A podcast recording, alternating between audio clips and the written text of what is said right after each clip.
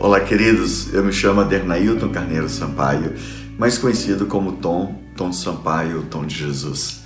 Eu tive um encontro com Deus em, no momento em que o diabo já estava com os braços abertos me esperando, porque não havia esperança, não havia mais nada.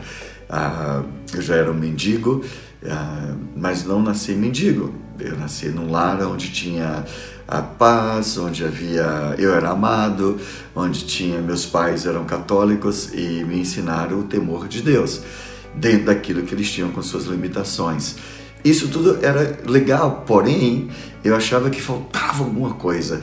E saí de casa, me tornei hippie, viajei, né, tive várias filosofias, seitas, religiões, me envolvi com, com, com, drogas e no começo era paz e amor bicho, era aquela coisa tranquila e depois vieram, né, a, a maconha nunca vem sozinha, ela é só uma porta para outras coisas e vieram os barbitúricos e veio o LSD e no final da história eu estava num caos. E dentro de, de tudo isso eu tive muitas cadeias, mas nem especial eu estava em Natal, Rio Grande do Norte. E ali, eu, numa favela chamada Brasília Teimosa, junto com pessoas que talvez os que são de Natal vão lembrar, é, Brinquedo do Cão, Macau, Chicotó, era os nomes dos bandidos da época, temidos, mas eu os conhecia e tomávamos drogas juntos e eram pessoas revoltadas, indignadas com a sociedade. E ali tinha um jovem que pregou, tinha ido na igreja evangélica, entregou a vida para Jesus e ele tinha duas Bíblias. Então eu pedi para ele me dar uma Bíblia, ele me deu. E era o Novo Testamento dos Gedeões, né? Esse que você distribui. E, mas eu fiz em tom de zombaria. Quando ele me deu, eu só tinha um macacão e coloquei no bolso do macacão. No dia seguinte eu fui preso. E lá eu tive, era uma cela, na época não era tão cheia as cadeias, e eu entrei na cela sozinho, e eu pedi que era meu Novo Testamento, e eles me deram o Novo Testamento, e eu fui ler, não entendi nada, nada, mas uma alegria tomou conta de mim, mas era uma coisa que eu não tinha experimentado em lugar nenhum, em droga nenhuma, em situação nenhuma, e eu falei para Deus, cara, teu livro é muito doido, se você deixar eu, se você me tirar daqui, eu vou seguir teu livro. E foi o que aconteceu. Eu saí da cadeia e meia-noite o delegado abriu a cela, eu já estava livre, uhul, mas livre da cela, mas não das drogas, não do pecado.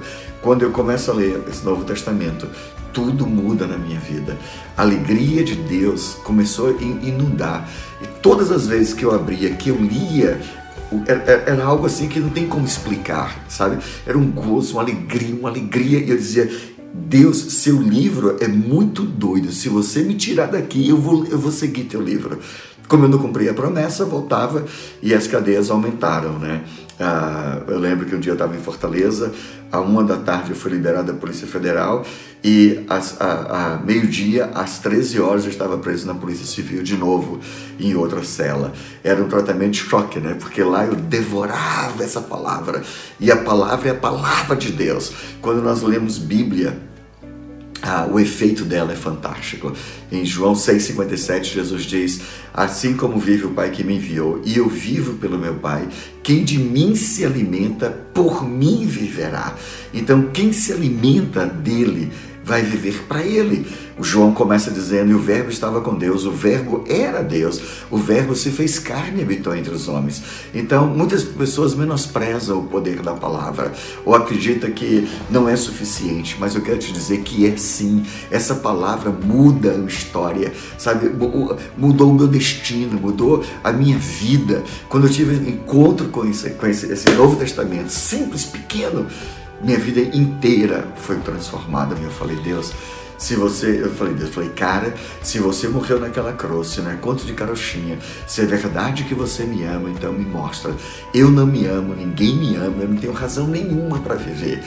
E ele veio fisicamente nesse ombro esquerdo, dois tapinhas, e dentro de mim eu ouvi uma voz: Eu te amo. Uhul!